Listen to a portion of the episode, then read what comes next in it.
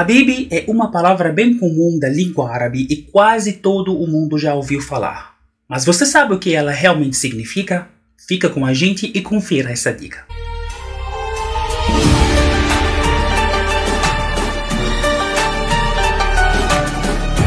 Olá pessoal, assalamu alaikum, me chamo professor Mustafa, sou egípcio morando no Brasil e no vídeo de hoje iremos falar um pouquinho sobre a palavra Habibi. Você pode encontrar essa palavra em várias canções árabes, do clássico ao contemporâneo, filmes e séries e até em telenovela brasileira.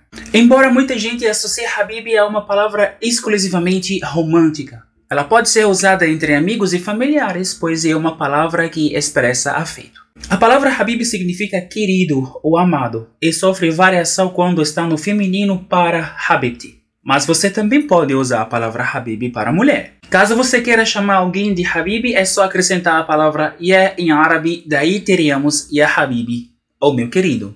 Gostou da dica de hoje? Deixa o seu like e se inscreva no nosso canal e não se esqueça de seguir a gente nas redes sociais no endereço arroba inglês e árabe e em nosso Arabicast. Basta acessar o link na descrição deste vídeo.